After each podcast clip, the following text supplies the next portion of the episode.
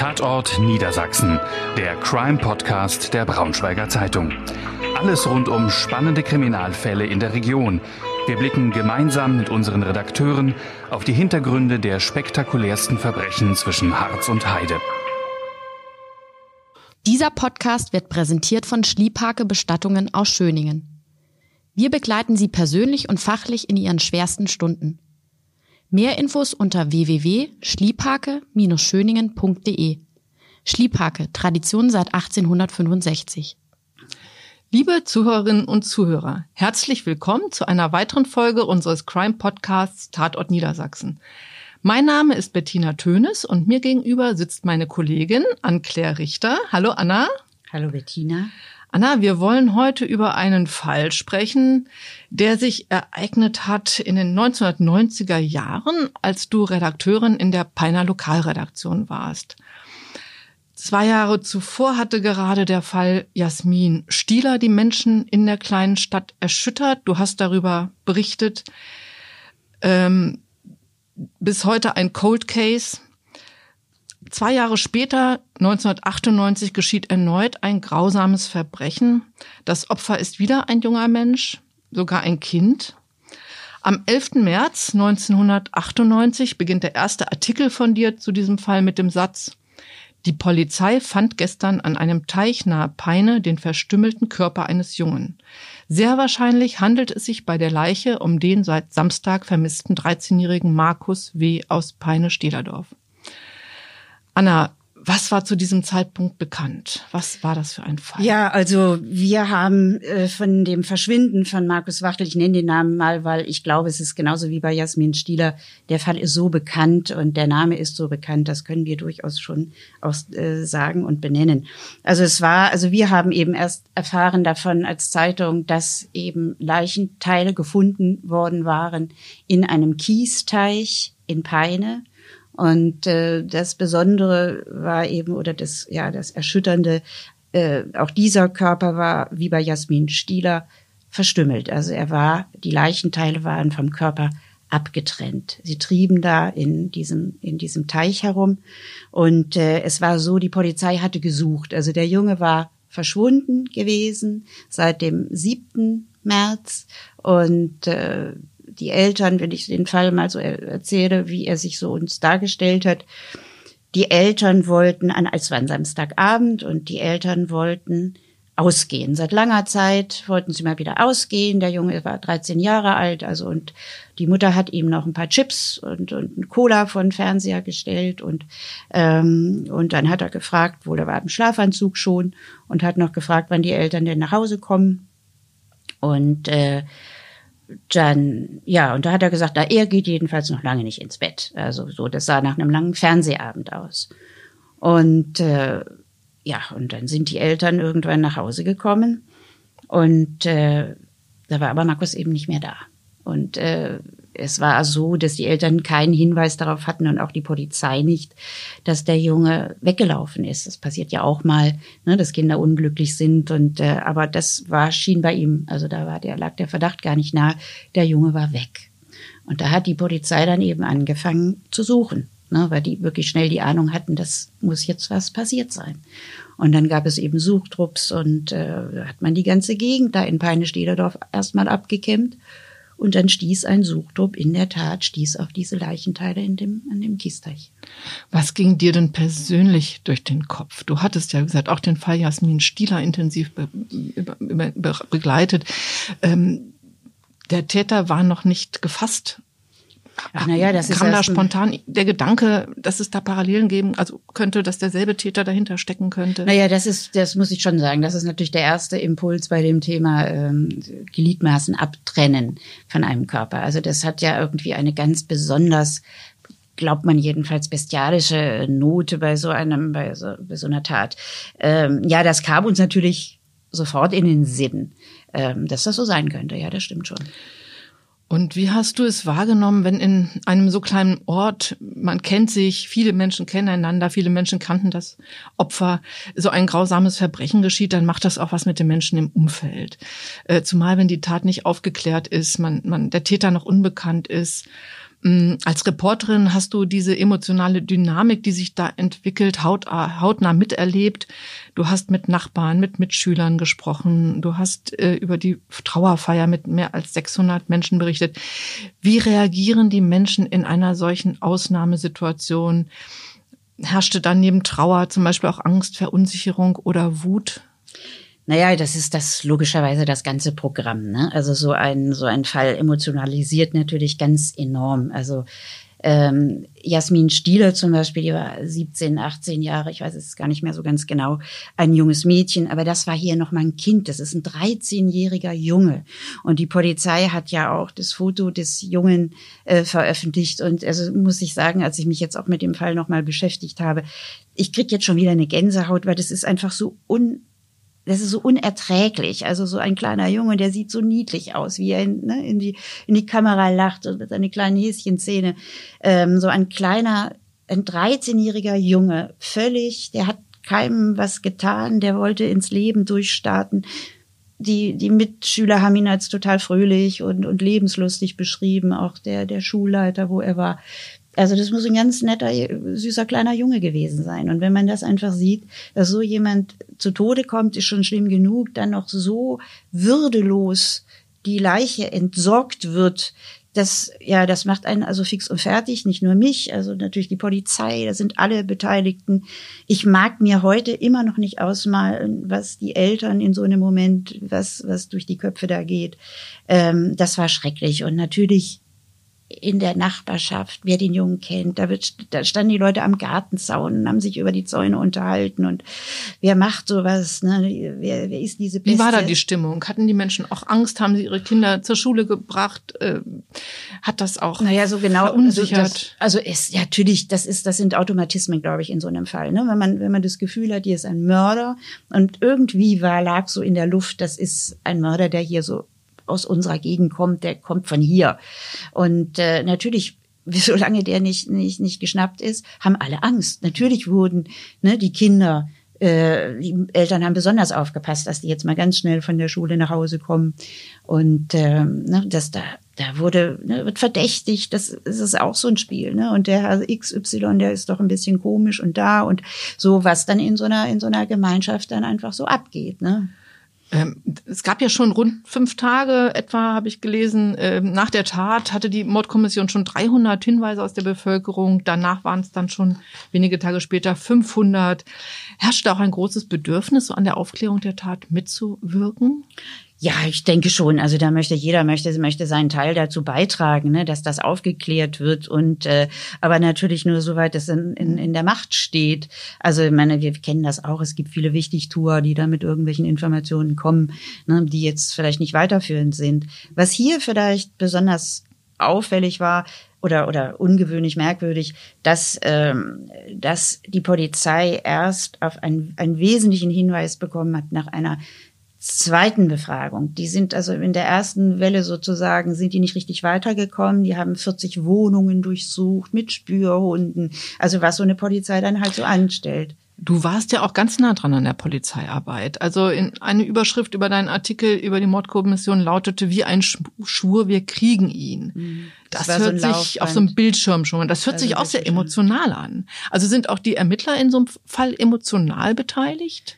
Naja, klar, das sind ja auch, also von diesen Ermittlern, da waren einige drunter, die waren auch Väter. Die haben vielleicht auch Jungs in dem Alter gehabt oder Mädchen oder sowas. Also man, man, ich habe das so empfunden, dass die da mit einer, mit einer großen professionellen Distanz daran gehen, aber kein Mensch kann so wenig wie ein Arzt, so wenig wie ein, ein, ein, ja, ein Polizist eben auch.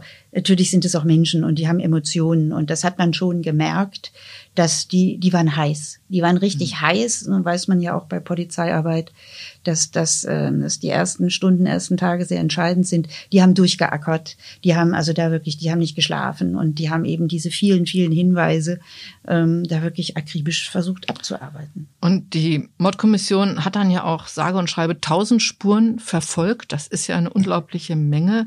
Vielleicht kannst du noch mal ein paar Beispiele nennen. Was haben die alles gemacht? Was waren das für Spuren? Es, du sagtest ja auch, es gab dann, an, also die Arbeit blieb ja zunächst mal erfolglos. Ähm, was, was lief da so anfangs ins Leere Ach, in der ersten so das, Welle? Ich weiß es jetzt auch nicht, wo, das muss ich sagen, es verblüfft mich auch etwas, dass es so unglaublich viele Hinweise waren, weil ich gar nicht weiß, in welche Richtung die gegangen sind. Also man hat natürlich den See ab, also diesen Kiesteich abgesucht, ne? man ist da mit Tauchern reingegangen, man hat eine Säge gefunden. Wenn ich das richtig, also weiß, ist diese Säge aber nicht die Säge gewesen, mit der Markus Wachtel zerteilt worden ist.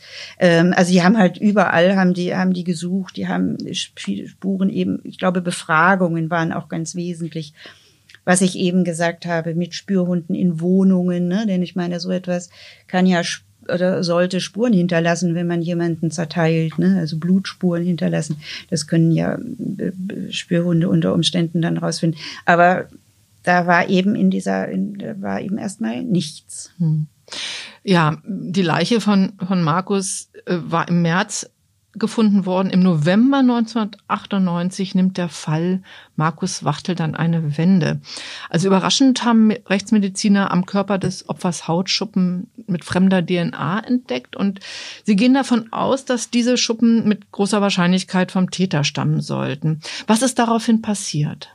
Ja, daraufhin hat man dann, wie, wie, wie bei Stieler auch, hat man einen großen Massen Gentest, einen Speicheltest gemacht in Peine Stederdorf. Da sind also die Männer sind alle aufgefordert worden, ähm, also ihr sich da testen zu lassen. Und äh, das waren, glaube ich, meines Wissens 2100 Männer, die da aufgefordert waren. Ein wahnsinniger logistischer Aufwand natürlich. Ne? Weitere 100 Speichelproben meines Wissens außerhalb von Stederdorf. Ähm, und weiß es nicht, aber irgendwie kommt mir das auch so ein bisschen so ähnlich wie bei Stieler. Da hatte sich ja herausgestellt, im Endeffekt, da hat man einen großen Speicheltest gemacht und stellte im Nachhinein fest, diese Hautpartikel ist zu ganz großer, mit ganz großer Wahrscheinlichkeit gehört der zu Jasmin Stieler selbst. Also, und ich weiß es jetzt hier nicht, ähm, aber das ich habe hab immer so ein bisschen das Gefühl gehabt, so Speicheltest DNA war damals noch relativ Ne, du weißt es mhm. wahrscheinlich noch mhm. besser als ich, aber relativ neu als Ermittlungsmethode. Und irgendwie hatte ich so ein bisschen das Gefühl, dass sie damit auch pokern wollten, dass sie mhm. Druck ausüben wollen. Ne? es hatte ja in vergleichbaren Mordfällen nicht im Braunschweig und der Region, sondern anderswo auch Erfolge gegeben auch, durch diese Massenspeicheltests. Ne? Es also hatte es Erfolge gegeben und ich war meine, ja auch kein ganz nicht von vornherein aussichtsloses Unterfangen. Ne? Genau, also es wäre mhm. ich jetzt wahrscheinlich auch ähm, ich jetzt wahrscheinlich auch eingesetzt, aus dem einfachen Grunde heraus, weil man ja sofort sieht, wer verweigert sich, ne? also wer mhm. hat irgendwie, wer verhält sich merkwürdig, also das ist, mhm. ja, das ist ja eine Frage von Psychologie dann. Also ich kann das nicht beurteilen, aber das ist eine reine Spekulation von mir, dass ich gedacht habe, will man Druck ausüben, mhm. psychologischen Druck auf den, auf den, auf den Täter. Ja. Ähm, hat sich dann ja auch herausgestellt, also die, der Massentest hat ja keinen keinen Verdächtigen ähm, zutage befördert, sozusagen. Ähm, und da machen wir jetzt mal einen Zeitsprung zum September 1999, also fast noch mal äh, oder ein Dreivierteljahr, fast noch mal ein Jahr später. Am, zwei, am Morgen des 22. September 1999 nämlich wird in Peine ein 18 Jahre alter Berufsschüler in seiner Schule festgenommen. Der Schüler wohnt ebenfalls in Stederdorf. Er kannte Markus Wachtel und stand auch schon früher im Verdacht, wurde auch mehrfach vernommen. Aber gerade dieser Gentest, über den wir gesprochen haben, hat keine Übereinstimmung gebracht. Damit war der ja draußen. Mhm. Erstmal. Trotzdem kam es, kommt es jetzt zu der Festnahme. Wie, wie, ähm, wie, welche Hinweise hatte die Polizei? Also wenn die die Polizei hat dann einfach, also ich habe vorhin schon darauf hingewiesen, es gab eine neuerliche Welle von Befragungen die Polizei hat da nicht locker gelassen, hat immer wieder, also auch die gleichen Menschen immer wieder befragt. Und dann kam eben es zu diesem Zeugen, äh, einem jungen Mann, der eben sagte, er habe Markus Wachtel um 21.30 Uhr an einer bestimmten Stelle irgendwie in mit einer Gruppe anderer Jugendlicher gesehen. Und da war, da hatte die Polizei auf einmal wieder einen völlig neuen Ansatz. Also diese Gruppe, weil man glaubte eigentlich, dass die Spur sich um 21.15 Uhr bei der Freundin, bei einer Freundin verloren hat. Also bis dahin hatte man angenommen, die Polizei davon war davon ausgegangen, Markus Wachtel ist zu einer, an dem Abend, als seine Eltern äh, zu einer außer Freundin, Haus waren, zu einer genau. Freundin gefahren, um sich einen Videokassette. Videokassette auszuleihen und dann nicht wieder zurückgekommen. Genau. Also da hatte man, das da hatte man, das war so bis dahin der Stand der Dinge. Genau. Mhm. 21.15 Uhr hat er wohl offensichtlich die Wohnung der, dieser, dieser Freundin verlassen. So, und dann war verliert sich die Spur. Da verla verlor mhm. sich die mhm. Spur. Und dieser Zeuge, der hat dann eben später gesagt, ja, ich dachte, das wäre euch allen bekannt. Das war ihm so, ne, weil das ja eben eine größere Gruppe Jugendlicher war, sagte, also der wollte sich offensichtlich nicht irgendwie wichtig tun und sagen, ne, und der war davon ausgegangen, dass das weiß die Polizei. Und äh, das wusste die Polizei aber nicht, dass er mit dieser Gruppe Jugendlicher, also dass es da eine Gruppe Jugendlicher überhaupt gegeben hat, mit der er da stand. Und, ähm, und dann konnten sie natürlich nochmal völlig neu ein, ansetzen. Und damit kam der 18-Jährige wieder ins Spiel als Verdächtiger? Ja, der hat sich offensichtlich, ähm, es ist so, dass wir da also wenig, äh, die Polizei lässt sich ja auch nicht bei allem in die Karten gucken ähm, und wir können, kriegen da ja nicht jede Information Prüfer mitgeteilt, auch aus ermittlungstaktischen Gründen. Nun war es auch so, dass dann später die Verhandlung, es kam dann ja in der Tat vor dem Landgericht in Hildesheim, zur, es kam zur Anklage und zur Verhandlung, die ist dann nicht öffentlich, äh, weil er eben äh, unter Jugendrecht noch verhandelt wurde. Ähm, das heißt, da fehlen so ein bisschen, da fehlen so ein paar Informationen. Aber wenn ich das richtig, wenn es ist ja ein Indizienprozess dann auch gewesen. Wie hat denn der Angeklagte, äh, also spätere Angeklagte reagiert? Hat, er hat hat er die Tat er hat gesagt, er weiß nicht. Nein, er hat, er hat okay, eindeutig ja, gesagt, ja. er war es nicht und äh, das tut er noch heute ähm, und oder tat er wenigstens noch vor drei Jahren. Und er hat also geleugnet, die Tat begangen hm. zu haben. Was, was, was für ein Menschen hatte sich das denn gehandelt? Warum dieser, war er überhaupt dieser im junge Verdacht? Mann, dieser junge Mann war mit seiner Familie, es ist ein, ein Spätaussiedler gewesen aus Russland, der kam mit seinen Eltern, war er vor ein paar Jahren gekommen, er war noch auch bei die Caritas hatte, hatte ihm Sprachunterricht auch noch äh, äh, gegeben. Da hatte, äh, ja, und er war durchaus auffällig geworden. Also er soll aggressiv gewesen sein, soll aggressiv gewesen sein. Er ist auch dann einschlägig schon vorbestraft wegen Körperverletzung gewesen. Also er war jetzt nicht so ein, ja, also er hat nicht mit Wattebäuschen geworfen. Und, und wie, ähm, von was für einem Tathergang ist denn die Polizei oder die Staatsanwaltschaft ausgegangen? Also so wie sich das, wie sich das heute darstellt, sind noch viele, viele Fragen offen. Und wie sich das, wie sich das heute darstellt, muss es wohl, man weiß nicht, wie groß die Gruppe war, ob da überhaupt noch jemand dabei war. Es muss zu einem ja zu einer körperlichen Auseinandersetzung gekommen sein. Es gibt, gibt immer wieder so die Geschichte, dass es um eine Zigarette gegangen sei, dass es um ein Mädchen gegangen sei. Ein, die, die, also da hieß es, ja, das, ich weiß es nicht. Mhm. Und äh, aber die beiden müssen müssen sich also irgendwie in die Haare gekriegt haben und äh, also es ist dann die Obduktion hat ergeben, dass Markus Wachtel erwürgt worden war und ähm, ja, also wie es dazu gekommen ist, das weiß. Also es hm. gibt keine, es gibt keine direkten Zeugen dieser Tat. Also das ist, hm. das ist alles im. Also das heißt, er hat immer bestritten. Von daher, es gibt keine weiteren Zeugen. Er wurde nur mit der Gruppe ähm, zusammen. Ja, der Markus war mit der Gruppe gesehen und es soll dazu und, und es gibt aber es gibt widersprüchliche Aussagen von diesem jungen Mann, von diesem Alexander B. Ähm, der er er hat behauptet, an dem Tag den Markus Wachtel nie gesehen, nicht gesehen zu haben, äh, was ja eben erwiesenermaßen dann auch, äh, auch wirklich nicht stimmte. Und es muss auch ein anderer junger Mann hat dann ausgesagt, ein anderer junger Zeuge, ein Jugendlicher hat ausgesagt, dass er dieser Alexander ihm gegenüber gesagt hat, die brauchen den gar nicht zu suchen. Das war also bevor Markus gefunden worden war. Die brauchen den gar nicht zu suchen. Der ist tot. Und er soll noch gesagt haben, ich wollte nicht, dass er tot ist. Und das waren wesentliche Aussagen dann auch äh, von Belastungszeugen, die dann zur Anklage geführt haben? Ja, also die Polizei war sich, also und auch später also die Staatsanwaltschaft war sich sehr sicher, dass diese Indizien also da mhm. doch eindeutig für diesen Alexander B. Mhm. sprechen. Jetzt müssen wir noch mal einen Schritt zurückgehen, denn es ist noch etwas Furchtbares geschehen, bevor ähm, es zu diesem Prozess kam. Nämlich vier Wochen etwa, so nach der Verhaftung des 18-Jährigen, geschieht im Oktober 1999 etwas Unglaubliches. Das Grab von Markus Wachtel wird geschändet. Äh, das hat ja nochmal für die Eltern wahrscheinlich auch nochmal einen großen Schock bedeutet. Was kannst du dazu sagen? Was, was hast du Also da ja, das ist also das man, kann, man kann, sie mal, kann sich das gar nicht ausmalen. Ne? Also da sind wirklich irgendwelche Menschen, von denen man heute immer noch nicht weiß, wer das war, und irgendwelche Menschen gekommen, auf den Friedhof gegangen, haben das also das Grab schön säuberlich wohl ausgeschachtet, sehr wie man sagt, professionell. Man hat den Sargdeckel eingetreten und hat, äh, hat den Kopf von Markus Wachtel, ich weiß gar nicht, was man da sagen soll, entwindet, gestohlen, äh, also jedenfalls mitgenommen. Und der, der Kopf fehlt bis heute. Und äh, wie du es eben gesagt hast, ich mag mir nicht ausmalen, was in Eltern vorgeht, wenn sie den den Sohn noch einmal beerdigen müssen und dann noch nicht mal mit Kopf. Also das ist so eine unvorstellbare Vorstellung. Es gibt viele Spekulationen, wer das gewesen ist. Ne? Sind das sind das Freunde des Verdächtigen gewesen? Sind das Satanisten gewesen? Sind das irgendwelche? Ne? Also das äh, Trophäenjäger, Verrückte oder gar die wahren Täter? Also da sind ja viele Spekulationen.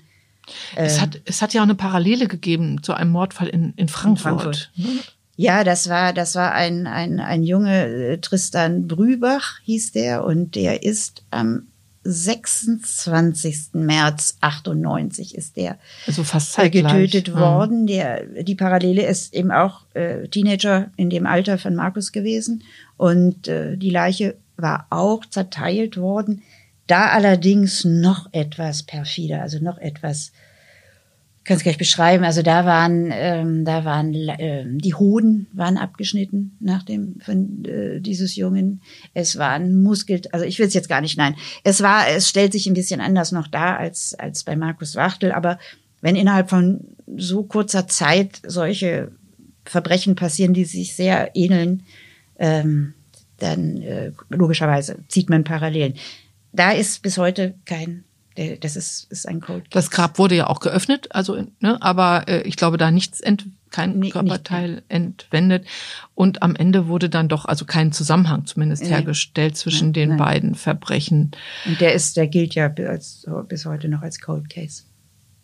Mhm. Es kommt dann also, ich glaube, im Landgericht Hildesheim zu dem nicht öffentlichen Prozess. Der Beschuldigte war ja auch noch nicht volljährig zur Tatzeit. Inzwischen ist er 19 Jahre alt, hat immer bestritten, Markus Wachtel erwürgt und dann zerteilt zu haben. Ähm, und es gibt keine unmittelbaren Tatzeugen, du sagtest es schon. Ähm, die Staatsanwaltschaft hat zunächst wegen Mordes Anklage erhoben. Ja, Mord nach Jugendstrafe, das wären immerhin die Höchststrafe zehn Jahre gewesen, die mögliche Höchststrafe. Aber auch die Staatsanwaltschaft kommt dann zu einem anderen Ergebnis. Ähm, wie lautet da das Urteil? Ja, also das, das war so, weil die, die, die, man hat dann keine, keinen Tötungsvorsatz erkannt. Also das ist ähm, in der Tat, was ich vorhin schon gesagt habe, das ist möglicherweise eben eine sehr spontane Angelegenheit gewesen. Und insofern kein, kein Tötungsvorsatz und dann ist auch die Staatsanwaltschaft von ihrer Forderung abgerückt, also von dem Mordvorwurf und ist dann, hat also sechs Jahre Jugendstrafe gefordert wegen gefährlicher Körperverletzung mit Todesfolge. Und das war's dann. Und dem auch. ist das Gericht dann auch in seinem Urteil dann, da ist dann gefolgt. Ja. Gefolgt. Ähm, es war auch noch mal die Suche nach Mittätern in Bezug auf dann die ähm, die also die, die die Zerstückelung des Opfers. Das wäre dann ja eher ein Nachtatverhalten, um die Tat zu vertuschen. Äh, aber da kam die Polizei, kam die da noch Nein, mal weiter in also der Frage? Das ist, ähm, also man man sagt, ich kann das nicht beurteilen, bin da kein bin da kein Fachmann, aber man sagt, es wäre äh, es sei technisch nicht möglich gewesen, dass er die Leiche alleine hätte zerteilen können.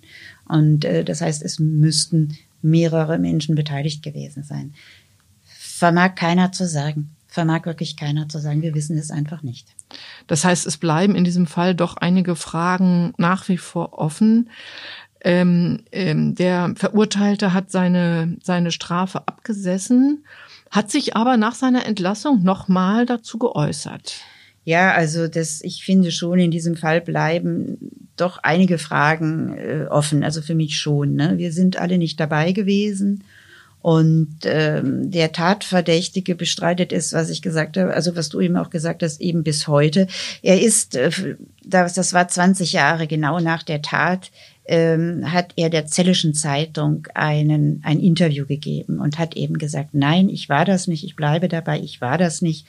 Ich bin heute selber Vater, nein, ich war das nicht. Und ich habe dann nochmal mit einem Polizisten auch gesprochen, der sagt, es seien auch Reflexe. Ne? Also das habe man immer wieder auch festgestellt. Also man muss sich das vorstellen, es, es kann so ein Reflex sein, damit man überhaupt mit so einer Schuld weiterleben kann. Ne? Ich meine, wenn die Kinder dann mal irgendwann fragen, ne, so, ähm, das mag so sein. Vielleicht stimmt es auch, wir wissen es nicht, wir sind nicht dabei gewesen. Ne? Und hier gibt es keine Gewissheiten und das tut weh und äh, ist unheimlich schwer auszuhalten. Und ähm, also ich, wie gesagt, ich mag nicht an die Eltern, ne? äh, mag nicht an die Elternwachtel denken und äh, jedenfalls ich möchte in meinem Leben nie wieder über so einen Fall berichten müssen. Das kann ich gut verstehen und ähm, ich bin dir auch dankbar, dass du dich jetzt noch mal daran erinnert hast an diesen Fall für unsere Hörerinnen und Hörer.